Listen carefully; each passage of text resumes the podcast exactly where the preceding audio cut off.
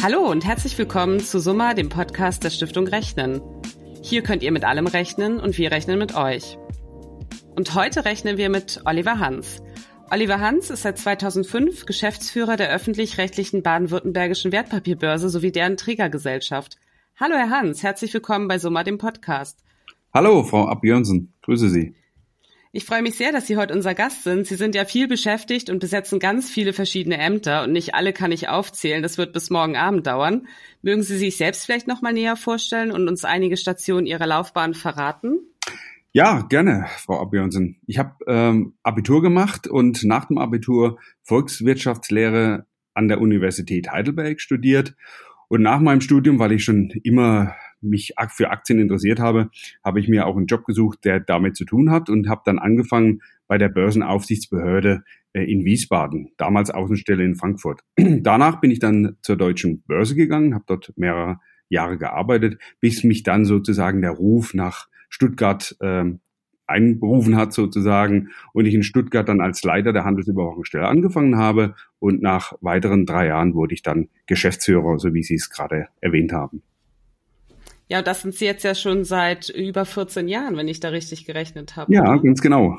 So ist es.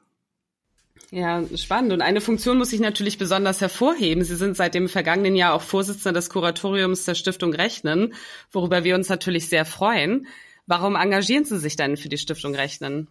Na, zunächst mal liegt das daran, dass ich dieses Amt übernehmen durfte, so möchte ich das schon sagen, von meinem früheren Kollegen Christoph Lammersdorf, der zusammen mit der Comdirect äh, damals die Stiftung Rechnen vor zehn Jahren gegründet hat. Und mich hat Mathematik schon immer begeistert und als Herr Lammersdorf damals auch mit der Idee kam, diese Stiftung Rechnen ins Leben zu rufen, war ich komplett begeistert. Ich war noch ein bisschen eifersüchtig, dass er das machen durfte, aber nach zehn Jahren durfte ich es dann endlich übernehmen, nachdem er jetzt in seinen wohlverdienten Ruhestand gegangen ist. Und ja, Mathematik ist so etwas, wie Sprachkenntnisse ein, eine grundlegende Form von grundlegender Bedeutung für, für junge Menschen und äh, überhaupt für das Leben. Insofern bin ich begeistert davon, da mitarbeiten zu dürfen und junge Menschen äh, das Thema Mathematik näher bringen zu dürfen. Was macht Ihnen denn besonders viel Freude an der Arbeit im Kuratorium der Stiftung? Nun, das ist zunächst mal natürlich die ganz unterschiedliche Art, mit den Menschen zusammenzuarbeiten. Es sind ganz ähm, verschiedenartige Menschen. Sie sind ja auch einer davon. Mit Ihnen arbeite ich sehr gerne zusammen, aber auch mit Ihren Kolleginnen. Und die Ideen, die die Stiftung Rechnen hat, ähm, wie man den jungen Menschen tatsächlich Mathematik beibringen kann, wie man sie begeistern kann dafür. Diese ganzen unterschiedlichen Formen und Ideen, die machen mich einfach, äh, begeistern mich ganz einfach. In diesem Jahr ist die Stiftung ja zehn Jahre alt geworden. Sie haben das ja auch gerade schon erwähnt. Gibt es ein besonderes Highlight für Sie, wenn Sie da auf die Zeit schauen oder auf jeden Fall auf diese anderthalb Jahre, wo Sie jetzt Kuratoriumsvorsitzender sind? Nun, ein ganz besonderes Highlight ist natürlich der Mathepfad. Mathepfad ist ja etwas, was man auch die digitale Welt sozusagen mit verbinden kann, mit der man dann in der App einen, einen sogenannten Mathepfad ablaufen kann. Man hat dann mathematische Berechnungen durchzuführen. Man muss sich ein bisschen äh, überlegen, wie man ähm, dieses Rätsel, das einem da aufgetragen wird, lösen kann. Und wir selber haben an der Börse Stuttgart auch einen solchen Mathepfad angelegt. Und ich finde es immer wieder spannend, wenn ich ab und zu äh, an die Börse laufe, äh, zu sehen, wie manche Jugendliche dann versuchen, dieses Rätsel zu lösen. Äh, insofern bin ich ja praktisch nicht täglich, aber doch einmal in der Woche mit Stiftung Rechnen auch auf diese Art und Weise äh, unterwegs. Ja, das ist toll. Wie engagieren Sie sich dann in Ihrem persönlichen Umfeld, zum Beispiel auch als Vater? Was geben Sie Ihrem Sohn an mathematischer Kompetenz mit auf den Weg? Was ist Ihnen denn dabei wichtig? Ja, ich habe ja schon in jungen Jahren versucht, meinen Sohn sozusagen das Interesse an Mathematik zu wecken und zwar auf spielerische Art und Weise. Wenn wir unterwegs waren, haben wir Autos gezählt äh, oder Kühe auf der Weide. Äh, manchmal haben wir auch mal ein Murmelglas gehabt, wo ich ihn habe schätzen lassen, wie viel Murmel darin wären oder wie viel zum Beispiel zehn Bücher wiegen.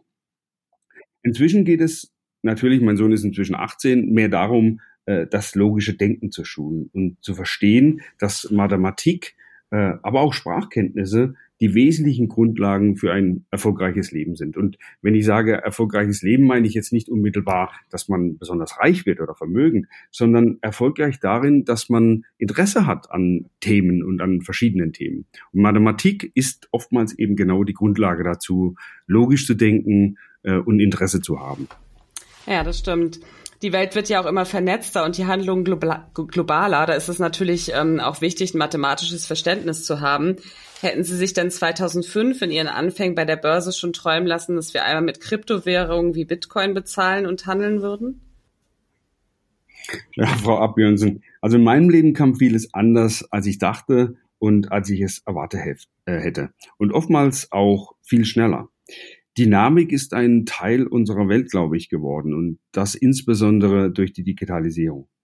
Insofern ist es nicht wirklich überraschend, dass diese Technik auch neue Entwicklungen hervorbringt und auch neue Dinge nutzbar gemacht wird. Dazu gehört ja auch solche Apps und Internet und so weiter.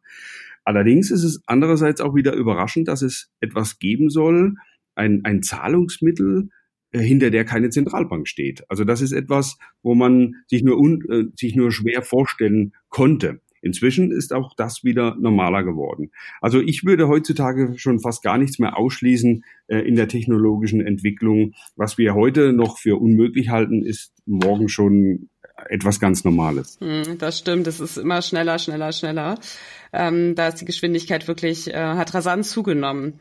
Die Börse Stuttgart ist ja Vorreiter für den Handel mit Kryptowährungen. Es gibt seit dem Frühjahr eine spezielle App mit dem tollen Namen Bison dazu und seit September ähm, gibt es auch an der Börse Stuttgart erstmals einen Handelsplatz für Kryptowährungen. Können Sie uns dazu was erzählen? Ja, das ist eine gute Frage, weil sehr viele werfen diese Begriffe Blockchain und Bitcoin so in einen Topf und denken, das ist mehr oder weniger das Gleiche. Das sind aber zwei ganz unterschiedliche Dinge. Nun, die Idee, die hinter der Kryptowährung Bitcoin steht, ist ja, eine digitale Währung zu haben, die tatsächlich nicht äh, unter dem Einfluss von staatlichen Zentralbanken steht. Ob das man, ob man das jetzt gut findet oder schlecht findet, steht mal auf einem ganz anderen Blatt. Aber das war so ein bisschen die Idee.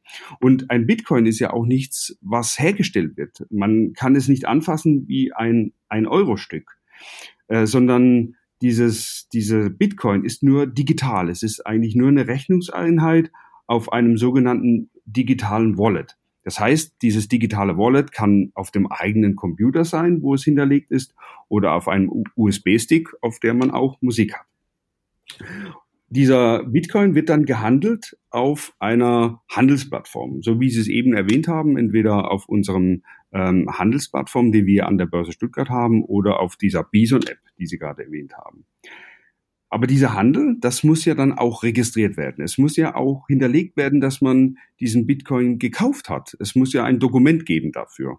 Bei Wertpapieren hat man die Wertpapierabrechnung und äh, wenn man einen Bitcoin kauft, dann wird das auch hinterlegt, aber eben digital. Man bekommt keinen Kassenbon wie im Supermarkt, sondern es wird sozusagen auf dem Rechner hinterlegt.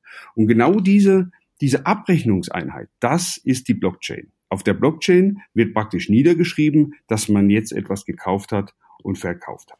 Es ist also, der wesentliche Unterschied ist, wie gesagt, der Bitcoin, das ist diese Rechnungseinheit und die Abwicklung und die Niederschrift, der Kassenbon sozusagen, ist die Blockchain. Und ähm, das Interessante bei der Blockchain ist eben, dass es fälschungssicher ist. Ähm, warum ist es fälschungssicher? Weil dieser Kassenbon, dieser digitale Kassenbon gibt es dann eben nicht nur an einem bestimmten Ort, wie zum Beispiel der Kassenbon am Supermarkt, sondern der wird auf allen Rechnern sozusagen, wo dieses, wo dieser Blockchain, also diese Chain ist ja eine Kette, es werden verschiedene Blöcke hintereinander geschrieben, wie bei einer Kette. Die sind ja weltweit auf allen Rechnern sozusagen verteilt, wer jemals äh, an diesem, ja, an dieser Transaktion teilgenommen hat. Wenn also der Bitcoin dann weiterverkauft wird, wird sozusagen dieser Kassenbon wieder an den anderen Passen, äh, Kassenbogen angehängt. Und da er auf ganz unterschiedlichen Rechnern auf der ganzen Welt verteilt ist, ist das praktisch fälschungssicher. Und das macht diese Technologie so interessant. Das ist spannend. Haben Sie selber auch Bitcoins? Ja, ich habe selber Bitcoins. Äh, aber das soll nicht als eine Empfehlung jetzt unbedingt äh, gelten. Man muss ja immer vorsichtig sein, dass man äh, keine Empfehlung ausspricht. Wir dürfen das auch gar nicht als Handelsplatz Betreiber. Wir dürfen keine Empfehlung ausgeben. Ich selber finde die ganze Thematik sehr spannend, sehr interessant. Und es ist ja nicht nur der Bitcoin, der später oder der aktuell handelbar ist, sondern es werden ja auch ganz andere Assetklassen, wenn man das so sagen darf, Assetklassen, also Gegenstände, verbrieft, also tokenisiert. Und diese Token werden dann auf diesen Plattformen dann auch gehandelt. Also es wird noch eine spannende Entwicklung äh, geben in diesem Hinblick, was später denn alles handelbar sein wird. Es wird dann nicht nur solche Bitcoins und äh, Cryptocurrencies handelbar sein, sondern ganz andere ähm, Wertgegenstände. Das ist interessant. Das ist wirklich sehr, sehr spannend, was da noch auf uns zukommt. Und wie Sie sagen, wird es wahrscheinlich schneller gehen, als wir uns im Moment alle vorstellen können. Ähm, es gibt da ja auch mhm. einige andere Be Begriffe noch, ähm, Litecoin, Ripple. Ähm, das Richtig. sind dann auch quasi äh, Bitcoins, nur die heißen anders, wenn ich das mal so ganz mit meinem Unverständnis fragen darf, oder? Im Prinzip schon. Das ist so ein bisschen wie es den Euro gibt und das Pfund und ähm, den Dollar. So gibt es eben dann die von Ihnen schon erwähnten anderen Cryptocurrencies neben dem Bitcoin. Ripple, Ethereum, aber der bekannteste ist sicherlich mhm. der Bitcoin. Okay, und wie kann denn hier mathematisches Verständnis helfen, um da die Zusammenhänge und Herausforderungen zu verstehen? Ja, wissen Sie, Mathematik ist ja etwas grundlegend Logisches. Ich habe schon oft erlebt, wenn ich mit meinem Sohn die Matheaufgaben gemacht habe von der Schule, dass er gesagt hat, nachdem er es dann begriffen hat, Mensch, das ist aber logisch. Also Mathematik ist so ein bisschen, ja, die, die Sprache der Logik. Äh, und wenn man dieses Verständnis hat für Logik, dann erschließen sich einem auch andere Themen viel einfacher und dann durchdringt man das auch viel einfacher. Und am Ende ist die Digitalisierung oder die Technik, die wir haben, ja nichts anderes ähm, als die Fortführung der Mathematik, weil die Grundlage der Technik ist ja der Binärcode, also die Zahlen zwischen eins und null, die in bestimmten Reihenfolge aneinandergereiht sind. Also insofern kann man fast sagen, äh, dass das Zahlensystem, die Mathematik, die Grundlage für alles ist, für, für alles ist, äh, insbesondere in der Technik. Und wenn man dieses Verständnis hat, dann kann man auch komplexere Zusammenhänge, wie zum Beispiel jetzt auch solche Themen wie Bitcoin und Blockchain und so weiter viel einfacher mhm. verstehen. Also da ist Aufklärung auch ein wichtiges Stichwort. Also auch dieses ganze Selbstbestimmtheit in Finanzthemen, wo es ja heute auch nicht mehr an jeder Ecke eine Filiale gibt. Das wird ja auch immer wichtiger, weil kein Finanzberater einem das erklärt. Man ist ja auch darauf angewiesen, was es für Informationen im World Wide Web gibt und ähm, dann das eben zu entschlüsseln. Da hilft Mathematik, sagen Sie. Und das sehen wir auch als Stiftung genauso. Mathematik ist überall. Ganz genau. Ganz Sie sind genau. natürlich ein Interviewgast, bei dem der Bezug zur Mathematik offensichtlich ist und äh, sich ja auch in der Wahl Ihres Berufs und der Vita widerspiegelt. Aber wo hilft Ihnen die Mathematik denn abseits des beruflichen Umfeldes? Ich würde fast sagen, überall in eigentlich fast jeglicher Lebenssituation. Ich gebe Ihnen mal ein Beispiel. Wenn man in Urlaub fliegt, dann weiß man ja, dass die Fluggesellschaften meistens ähm, die Kilogramm, die man mitnehmen darf, begrenzt sind. Meistens ist es so ein 20 Kilo Koffer. Und wenn man sich jetzt einen neuen Koffer kaufen will, dann überlegt man schon, ja, was wiegt denn jetzt eigentlich dieser eigene Koffer und wie viel Gepäck darf ich denn dann insgesamt noch mitnehmen, wenn der Koffer schon zweieinhalb Kilogramm wiegt? Ähm, und ähm, oder wenn ich in Urlaub fliege, naja, ich fliege zum Beispiel nach Mexiko und will mir dort irgendwelche ja ähm, Inka-Statuen kaufen oder sonst etwas. Was wiegen die denn? Was muss ich? Ähm, wie wie voll kann ich mir den Koffer denn dann zum Rückflug noch packen? Das sind solche Dinge. Oder beim Einkaufen, ähm, wenn man die Waren im Kopf zusammenrechnet, um zu sehen, was kostet es denn, äh, ist das noch günstig, ist das teuer, äh, kann ich das jetzt noch mitnehmen oder nicht? Ähm, oder wie viel Kilometer kann ich denn noch fahren mit der verbleibenden Tankfüllung im Auto? Also es ist ja praktisch viele Situationen im Alltag, in der man Mathematik wie selbstverständlich braucht und es gar nicht mehr im Bewusstsein hat. Aber ohne Mathematik geht es fast äh, gar nicht mehr in, in dem täglichen mhm. Leben. Das ist ja auch unser Anspruch in der Stiftungsarbeit. Wir diskutieren ja auch oft in den Gremien darüber, dass man eben die Wozu brauche ich das eigentlich Frage beantwortet und da einfach auch einen Bezug herstellt zur Lebenswelt, zum Alltag der Schülerinnen und Schüler. Und ähm, ja, deswegen sind das tolle Beispiele. Vielen Dank. Wo rechnen Sie denn privat ja, genau nach? Ja, also ich selber äh, sammle leidenschaftlich gerne Bildbände. Und Bildbände äh, sind im, Grunde eigentlich immer relativ teuer, wenn sie neu aufgelegt werden. Äh, es sind ja hochwertige Fotografien, da muss man den Fotograf bezahlen. Es sind ähm, die Bildbandherstellung ist relativ aufwendig und teuer. Und wenn es sehr hochwertige Bildbände sind, äh, können die auch schon mal weit über 100 Euro kosten. Ähm, aber meistens finden die nie so einen richtig reisenden Absatz und dann bleiben die Buchläden oftmals auf ihren Beständen sitzen. Und das ist genau der Punkt, wo ich dann zuschlage. Und dann kriegt man diese Bildbände, die vielleicht mal 100 Euro gekostet haben, zum Teil für 10, 15 Euro. Und da warte ich lieber mal eine ganze Zeit lang, äh, bis diese Bildbände, die mich interessieren, dann auch mal erheblich günstiger ähm, zu erwerben sind. Mhm. Ähm, apropos privat, heute nehmen wir beide ja einen Podcast für die Stiftung Rechnen auf und ich weiß, dass Sie auch privat ein großer Podcast-Fan sind. Können Sie unseren Hörerinnen und Hörern vielleicht einen bestimmten Podcast empfehlen oder verraten Sie uns, welche Podcasts Sie abonniert haben? Ja, also Sie haben komplett recht. Äh, Podcasts sind eine wunderbare Möglichkeit, sich Informationen und Wissen sozusagen on the fly ähm, zu beschaffen. Ähm, seit ich Podcast höre, äh, ärgere ich mich auch nicht mehr äh, bei äh, lange Wartezeichen, äh, Wartezeiten in den Arztpraxen oder bei Zugverspätungen. Ich höre sie beim Joggen oder in der Bahn, äh, eigentlich immer und überall, wo ich ein bisschen Zeit habe oder für mich bin. Und man kann sich ein unglaublich breites Wissen aufbauen ganz unterschiedlichen äh, Interessensgebieten. Ja, und dann hat es noch den Vorteil, um im Englischen fit zu bleiben. Ich brauche ja äh, hier auch relativ häufig Englisch, höre ich mir ganz viel äh, englische Podcasts an. Das heißt, ich kann Ihnen im Wesentlichen eigentlich fast nur englischsprachige Podcasts äh, anbieten.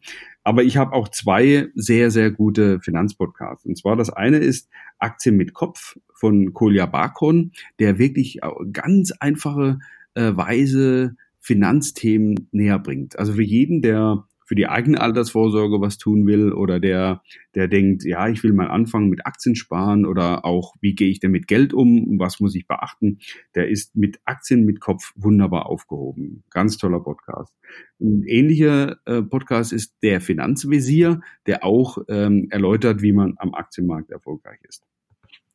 Bei äh, bezüglich Sport und Ernährung habe ich Rich Roll. Rich Roll war ein sehr stark übergewichtiger Mensch, der sein ähm, Gewicht nicht nur reduziert hat, sondern äh, kurze Zeit später zum einen der fittesten Menschen der Welt wurde. Also das, diese Transformation ist enorm und er, er hat immer sehr interessante Interviewpartner, vor allen Dingen über Ernährung, wie man sich gesund ernährt und ähm, ja, wie man, wie man ähm, möglichst lange äh, gesund bleibt.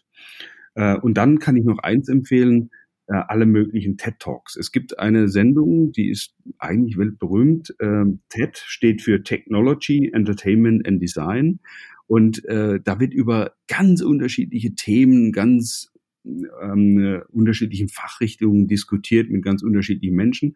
Und da gibt es äh, mal kurze Podcasts, mal lange Podcasts, aber zu ganz unterschiedlichen äh, Interessensgebieten. Und das macht richtig Spaß dazu zu hören. Ja, das klingt nach tollen Inspirationen. Ich werde nachher gleich mal ähm, reinhören und ja auch nach echten Erfolgsgaranten fürs Privatleben, um weiterzukommen, aber auch am, an der Börse. Zum Schluss habe ich noch einen mhm. Satz zum Vervollständigen für jeden unserer Gäste. Ich habe mir heute ausgedacht für Sie, das Schönste an der Mathematik ist für mich Punkt, Punkt, Punkt. Mhm. Ja, das Schönste an der Mathematik ist für mich, hm, dass sie immer und überall gültig ist. Und das unabhängig von Kultur und Religion. Für mich ist Mathematik die absolute universelle Sprache der Menschheit und die Verbindung zwischen allen Kulturen. Mathematik ist daher etwas Wunderbares. Ja, das ist ein ganz schönes Schlusswort. Ganz herzlichen Dank, lieber Herr Hans. Ja, sehr gerne, Frau Abjörnsen. Hat mich sehr gefreut. Ja, und wenn es euch gefallen hat, freuen wir uns, wenn ihr unserem Podcast Summer folgt und uns eine positive Bewertung abgebt. Hört wieder rein, wir rechnen mit euch.